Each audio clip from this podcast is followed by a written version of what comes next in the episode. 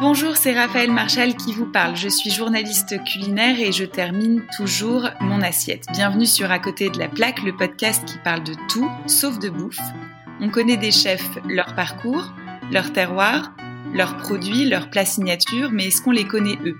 Leurs envies, leurs phobies, leurs croyances, leurs faiblesses, leurs lubies, leurs secrets, leurs combats, leurs drôleries, leurs contradictions?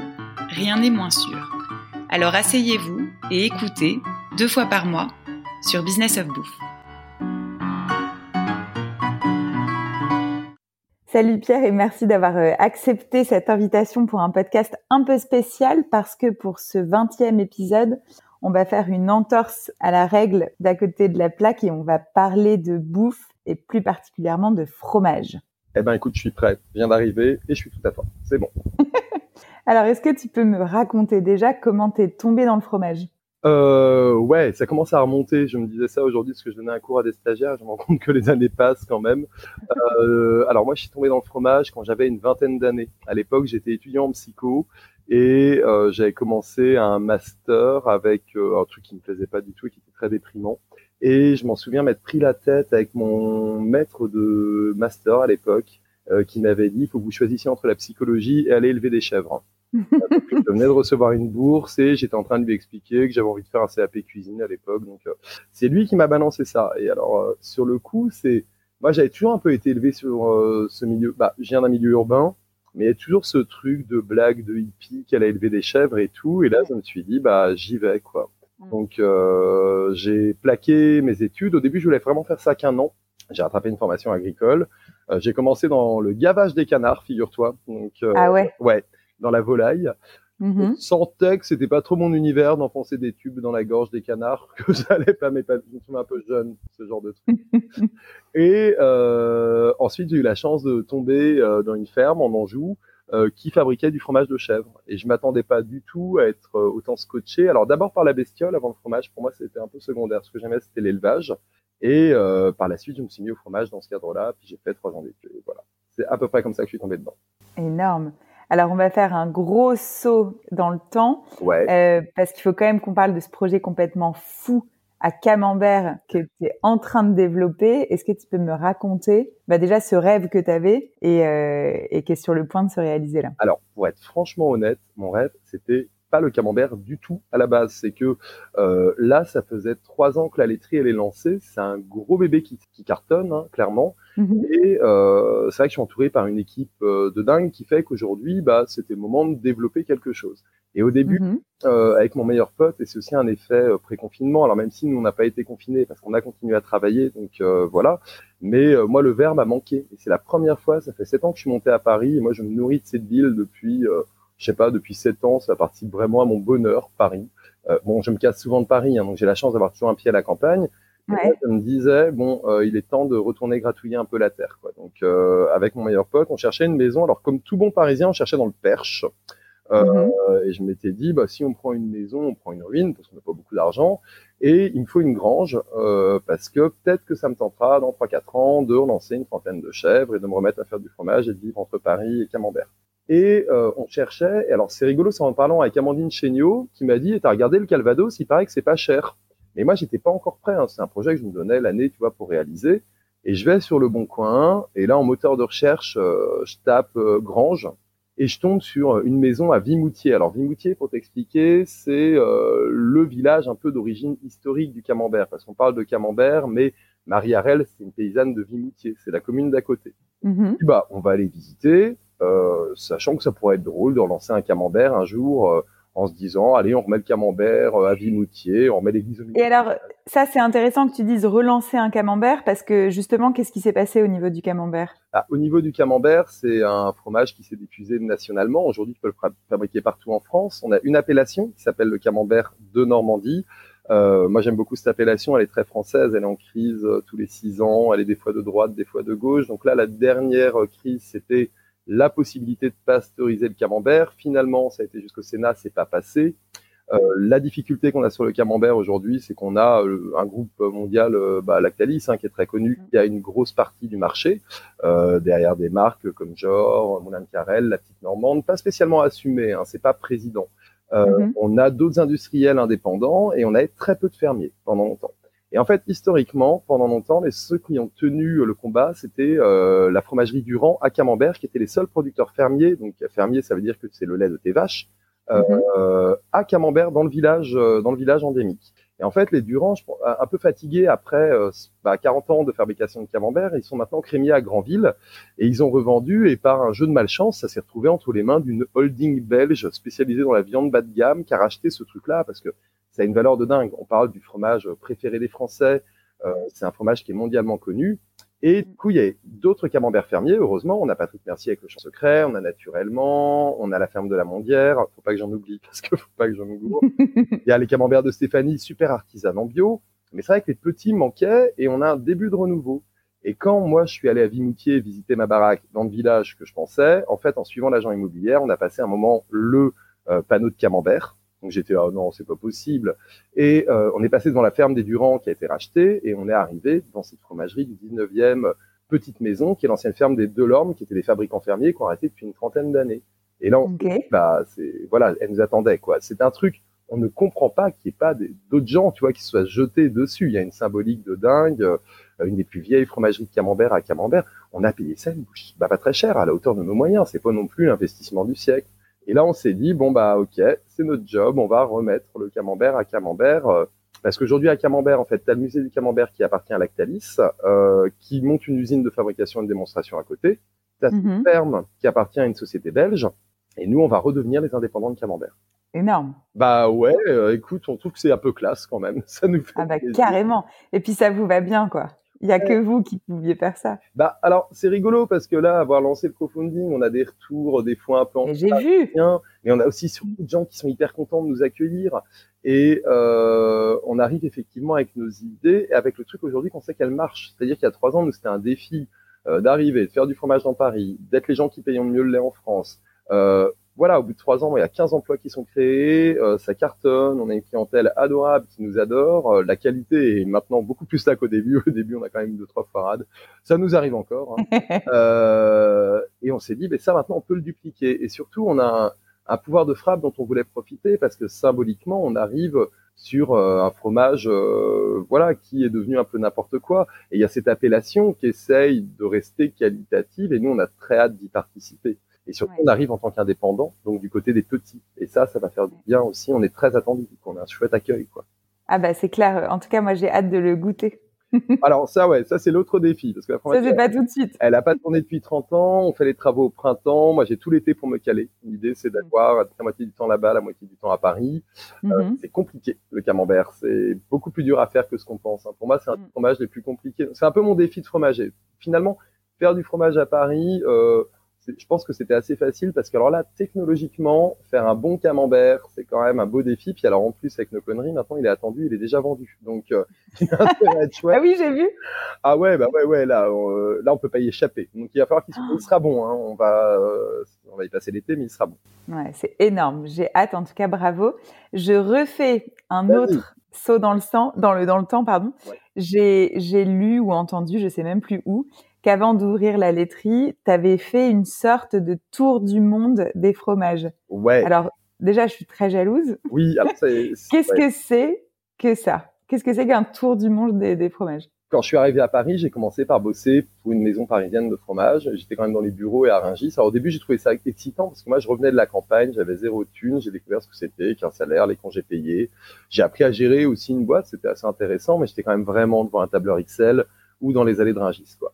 Donc à un moment, je me suis dit bon, euh, alors j'ai un léger problème avec la hiérarchie aussi. Donc euh, même si j'étais bien bien entouré au sein de cette maison, hein, mais bon, je commençais à me dire oh, ça va les ça va les conneries. Je, ça a commencé un peu à me titiller.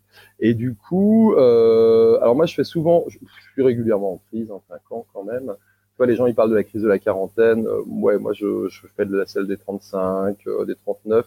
Et donc du coup dans, dans la même semaine, j'ai un peu tout plaqué quand même. Hein. Donc euh, j'étais avec un mec à l'époque. Ça a été aussi l'occasion de dire bon écoute ça s'arrête là, c'est pas la vie que je veux. J'ai plaqué mon job et je me suis dit je vais faire du fromage à Paris, mais j'étais très ambitieux à l'époque. Je voulais faire plein de fromages différents et il y a plein de technologies que je maîtrisais pas. Et mhm. du coup, euh, je me suis retrouvé bah, au RSA. Euh, heureusement que ça existe quand même cette bestiole-là. J'ai mon meilleur pote qui partait six mois euh, avec Médecins du Monde en Syrie, donc j'ai pu récupérer son appartement. Je n'étais pas à la rue, quoi, mais c'est quand même pas hyper à l'aise. Euh, et j'ai commencé à aller dans des fermes. Et vraiment au début, c'était pour apprendre. Puis en fait, euh, je trouvais ça intéressant. Je commençais à prendre deux trois photos. J'ai fait un truc bateau à l'époque, une page Facebook où je racontais les choses. Et une ferme, on a toujours appelé une autre. Donc au début, je m'étais donné six mois avant de monter la laiterie de Paris. Et j'ai passé deux ans sur les routes, en fait. Alors, au début, de manière très, très route. Donc, euh, stop, covoiturage. Je débarquais dans les fermes, je vidais mes poches pour acheter une bouteille pour, euh, pour arriver quand même pas trop les mains vides. Et ça, c'est vraiment les, les, plus chouettes expériences qui m'ont mené en Auvergne, qui m'ont mené en Savoie, qui m'ont mené en Italie, euh, vraiment sans roue libre, quoi, en roue libre. Et ensuite, un peu plus confort, parce que j'ai commencé à donner des cours, donc j'ai retrouvé un petit niveau de vie qui me permettait d'aller un peu plus loin. Donc du coup, ça m'a ramené au Québec où j'avais déjà pas mal bossé. Moi, j'avais bossé au Québec et au nord des États-Unis en tant que technicien mhm. euh, caprin. Mais du coup, ça m'a permis aussi bah, de faire quasiment toute l'Europe. Petit à petit, en fait, les gens me demandaient des conseils. Ils disaient, ah oui, t'as fait du camembert. Bah, t'as fait, bah, pas le camembert, justement, très peu. Heureusement, les Durand m'avaient accueilli, mais t'as fait du Saint-Nectaire, tu nous apprendrais, tu nous apprendrais. Et euh, du coup, bah, j'étais pas mal demandé. Ça m'a emmené jusqu'au Japon. J'ai fait d'autres, euh, bah, déjà toute l'Europe, l'Europe de l'Est, l'Europe du Nord, l'Angleterre, l'Irlande. Euh, et ensuite, à un moment, j'étais quand même pas mal bien à faire ça. Je me disais, elle est chouette, c'est Puis je pensais quand même à ce projet, le laiterie de Paris, et je me disais, bon, allez, quand même, faut y aller. Et donc, quand j'étais au Japon, je me suis dit, bon, allez, bah, balance un co-funding. Euh, comme ça, on verra, parce que moi, j'avais zéro thune. Et euh, je me suis dit, bah, s'il y a de l'intérêt, euh, et j'ai quand même tout fait pour pas le demander, parce qu'à l'époque, j'ai fait 35 000 euros, et, 30 000, je sais plus. C'était la plus grosse collecte foot de Kiss Kiss Bank Bank. Et il me disait, ça peut passer, mais c'est fou. Et je me prends un signe, genre, euh, faut pas que ça passe, comme ça, moi je continue ma vie, et puis on verra. Et on les a eu. Donc j'ai dû monter la laiterie. Et à l'époque, en plus, on n'avait pas de local, on disait qu'on allait être dans le 18e, on n'avait pas encore d'endroit, on savait qu'on allait être dans la goutte d'or. Donc voilà, ah. c'était mon voyage de deux ans, de bouffe, de vin, de, euh, de ferme, de copains, de copines, tout ça, quoi. Génial. Et après, donc, tu as ouvert à Paris. Et non seulement tu fais ton fromage à Paris, enfin entre autres parce qu'évidemment tu achètes aussi des fromages, et en plus tu ne collectes ton lait que, enfin ton lait de vache et de chèvre que en Île-de-France. Alors non, pas du tout. Donc ça justement, non mais c'est bien que tu me dises ça. Mon lait, vient, mon lait vient pas d'Île-de-France et c'est un vrai euh, sujet qu'on aime bien aborder. Mon lait de vache, il vient pas de très loin, il vient de Seine-Maritime et mon lait de mhm. chèvre, il vient de Bretagne. Pourquoi? Mhm. D'abord, on a fait le choix de la bio parce que euh, pour bien connaître le monde agricole, moi j'ai une formation euh, d'ingénieur agronome, donc je, sais très bien toutes les horreurs qu'on peut faire à un animal. J'y ai participé dans ma jeunesse. Je mhm. sais que derrière ce label, j'ai quand même deux trois sécurités. Et en fait, en Île-de-France, euh, il y a eu l'Île-de-France est une région très intensive. Il n'y a pas eu de politique agricole pour développer des petites fermes. Donc en fait, en Île-de-France, tu as beaucoup de grosses fermes sur des rations avec de l'ensilage. Moi, c'est des fourrages que j'aime pas trop. Mhm. C'est du maïs humide. Bon, ça fait faire du lait, mais c'est ça fait pas des beaux quoi. Moi, je cherchais quelque chose un peu plus brut. C'est beaucoup de grosses structures, des troupeaux de 100, 120 vaches. Voilà. moi, j'ai priorisé, comme d'habitude, parce que c'est euh, ce que j'ai toujours défendu, l'agriculture paysanne, donc les structures à taille humaine. Donc, j'ai rencontré la laiterie Brin d'Herbe. Ils ont 50 vaches en Montbéliard, mhm. en Normande. Ils sont en bio. Ils sont euh, quatre à bosser là-bas. Ils sont top. Et la chèvre, euh, pour des raisons bah, qui me sont évidentes pour moi, j'étais en bio en Bretagne parce que t'as pas beaucoup de chèvres autour de l'île de France. Et en fait, t'as pas beaucoup de chèvres bio en France parce que c'est un peu compliqué à élever. Euh, mais moi, il était hors de question que je travaille du lait de chèvre conventionnel parce que il euh, n'y a pas assez de sécurité pour moi. On est quand même dans un milieu qui utilise des hormones, qui fait beaucoup de claustration. 90% des chèvres, tu sais, elles sont enfermées quand même. Donc, euh, moi, je peux pas être le gars qui paye bien le lait sans avoir un regard autour de ça. Et on a recherché ces derniers temps sur l'île de France et franchement, non, parce que euh, les petites fermes en bio, elles tournent bien, elles n'ont pas besoin de nous, elles vendent tout en local. Les grosses fermes en bio, on se retrouve face à des châtelains. Non, c'est pas les gens qu'on veut faire vivre, désolé, mais... oui, c'est ça. Ah ouais. Et par contre, euh, moi, je milite pour le fait que Paris fait aussi vivre le plus beau du terroir français. Et tu vois, j'insiste vachement là-dessus en ces temps de parisien bashing, parce que euh, m'empêche qu'à Paris, c'est aussi euh, le plus beau de la bouffe de l'Auvergne, des Savoies, qui vont euh, grandir, qui vont venir ici parce qu'on produit pas grand-chose autour de la ville à part des céréales, quoi. Mm. Et effectivement, on pourra relocaliser du légume, du des fruits, mais je pense que sur l'animal, c'est compliqué. Les terres, elles sont trop chères. donc non, pas d'Île-de-France chez moi, jusqu'à ce que, hein, si un jour il y a un éleveur qui qui ne fera pas d'autres portes, on sera hyper content Par contre, on a un cahier des charges qui n'existe pas trop en Ile-de-France actuellement. Ouais. Bah, bon, écoute, ce sera pas la première fois que vous ferez du sur-mesure. Hein. Oui, bah oui, oui. on y a pensé à un moment, tu sais. Moi, souvent les chèvres elles me manquent. Hein. J'étais éleveur de chèvres mm. avant, et mm. finalement, je trouve que l'animal a pas trop sa place en ville. Mais il y avait un chevrier porte des lilas. Hein. Il a arrêté il y a une dizaine d'années, mais bon, balader mes chèvres le long du périph', je me dis, elles sont quand même mieux à la campagne. Mm. Ouais, c'est clair. Est-ce que tu peux me raconter tes meilleurs souvenirs, alors euh, récents ou lointains, euh, autour du fromage? Euh, ouais, alors attends, justement, comment comment tous C'est rigolo, je parlais parce que je donne des cours à des crémiers à côté, à des futurs crémiers à l'IFOPIA dans le 18e, et du coup aujourd'hui j'ai utilisé l'expression orgasme fromager. Euh, ouais. et en leur expliquant les moments où ça m'est arrivé. Alors ça m'est arrivé quand même quand je bossais en alpage en reblochon, ouais. réveillé au-dessus des nuages. Ça, franchement, c'est un truc qui est fou. Ou même le mieux, c'était le soir quand tout le monde partait et que la montagne était re à nous. Euh, ça, c'était quand même un des trucs les plus fous que j'ai pu voir. Euh, j'ai vécu ça dans les Asturies avec le Cabrales. Euh, je me suis retrouvé dans un village chez des vieux, avec mon meilleur pote avec qui j'achète la maison, qui m'a suivi dans toutes ces aventures-là. C'est souvent lui qui. il, il, est médecin, il a rien à voir là-dedans. On s'est retrouvé chez chez un couple de vieux espagnols qui font ce bleu euh, hyper puissant. On était juste passé voir la fable, puis finalement on a fini par dormir là-bas dans un village où tu entends les cris des loups au milieu de la montagne d'Asturie. C'est la montagne sèche. Euh, mm. C'est euh, une demi-heure de Bilbao, c'est magnifique. Euh, le Québec, moi j'ai un attachement au Québec euh, où j'ai découvert plein de manières de manger le fromage, de jouer avec le fromage.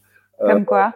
Bah tu vois, ils étaient beaucoup moins coincés qu'en France. On, dit souvent. Et l'autre jour, il y avait un article dans la presse sur nous qui disait on va pas prendre un plateau de fromage à la laiterie, on y va pour prendre un truc pour l'apéro. Et en ouais, c'est vrai, c'est vrai. Bah ouais, parce que moi c'est pas ma génération le plateau de fromage. Non mais c'est vrai qu'en France on est très très snob avec le fromage. Bah ouais, et finalement moi je réfléchis quand je ramène du fromage, tu sais, on, on met tout sur la table, les copains ramènent des trucs, nous aussi et tout, et c'est pas la fin de repas, nous la fin de repas, on est bourré. Mm. Euh, non mais c'est vrai. Et euh, et j'ai découvert vraiment la convivialité autour de ce truc-là, le sucré, euh, les prises de tête avec le vin. Et c'est, euh, je pense que j'ai été faire du fromage sur les îles de la Madeleine. Et j'ai eu cette chance-là, donc en face de Saint-Pierre et Miquelon. Et j'étais mm une semaine chez un éleveur où je mangeais du homard en faisant du fromage de chèvre. Et j'avais fait une balade avec les chèvres le long des côtes, avec les phoques sur la plage qui venaient nous voir. Ça, je pense que c'est aussi un gros, gros souvenir. Mais j'en ai plein, en fait. J'en ai, j'en, ouais, j'en ai plein. Je commence à en avoir à la laiterie aussi et tout ça. Donc, euh, donc voilà. C'est intéressant ce que tu dis sur la façon de manger le fromage. Euh, Est-ce que tu peux me donner d'autres euh, idées, alors soit d'associations, soit de, de, recettes, ou alors de trucs à pas faire? Ouais, alors en fait le truc c'est que euh, ce qui est un peu compliqué, c'est que quand on devient un professionnel du fromage, on s'éloigne un peu de sa clientèle. Tu vois, moi j'ai un rapport au fromage qui est totalement irrationnel. Euh, je Pourquoi? Bah, J'ai des périodes. Donc, par exemple, euh, pendant 15 jours, là j'étais à fond sur les croûtes lavées. Donc je mangeais du vieux Lille, du maroilles tout le temps. Mais euh, je sais pas, là en ce moment, qu'est-ce que j'ai? Je regarde. J'ai du comté. Ça fait hyper longtemps que j'ai pas mangé de comté. J'en boulotte tout le temps en ce moment. Donc je sais que je suis pas mes clients. Moi, je milite d'abord sur le non prise de tête. C'est-à-dire que c'est intéressant, effectivement, de faire des accords ciblés. Moi, je peux te faire des accords très pointus. Tu me donnes une bouteille de vin, je te trouve le fromage qui match. Mais en fait, je suis un peu contre euh, les ordres de dégustation, les actes vraiment pour la convivialité. Parce que finalement, euh, quand j'amène du fromage à une soirée, j'ai pas envie de choisir des bouteilles de vin à la place de mes amis. Euh, des fois, il y en a un qui va ramener du tarama, on va tout manger en même temps. Tu vois, il y a un moment, il faut quand même détendre sur le fromage, quoi. euh, moi, j'adore les associations avec le sucre parce que il y, a des, y a des choses qui marchent super bien et que. Comme quoi? Bah, tu vois, le miel, quand même, miel et chèvre. Euh, c'est et en plus il y a plein de manières de, de pimper ça quoi. J'adore les fruits secs dès que tu les torréfies. Nous on joue beaucoup à ça. Au début. Euh, bah oui, j'allais te parler de ton fameux euh, chèvre miel et noisettes grillées. C'est ouais, et ça, c'est drôle. Bah tiens, dans mes autres orgasmes fromagers, le Liban, quoi. Clairement, ça ouais, c'est une belle rencontre. Mais euh, ça, en fait, au début, honnêtement, c'est qu'on faisait des fromages et on avait des problèmes d'affinage. C'était pas très beau ce qui poussait dessus, donc on les a cachés.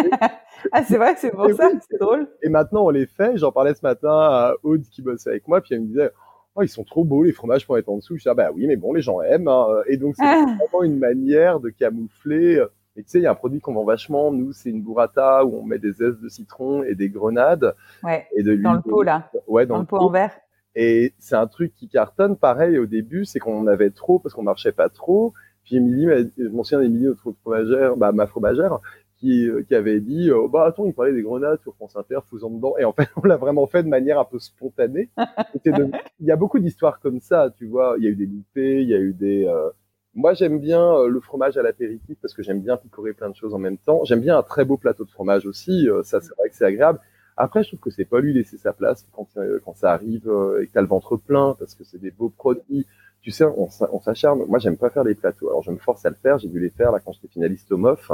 Je me suis vachement entraîné à ça. Quand tu vois la gueule que ça a en fin de repas, t'es là, bah non, en fait, c'est pas mignon, les gens causent. je trouve qu'il y a l'apéro. J'aime bien le fromage en apéro.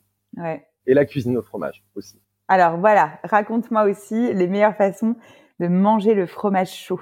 Euh, bon, alors d'abord, tu as tous les classiques, hein, donc euh, les raclettes, les fondus, et, euh, et là, moi, j'ai du mal à donner des leçons là-dessus parce que c'est des trucs hyper conviviaux. Donc, euh, faut vraiment se faire plaisir. Et je trouve qu'on a plein de produits aujourd'hui euh, qui, qui, vont marcher.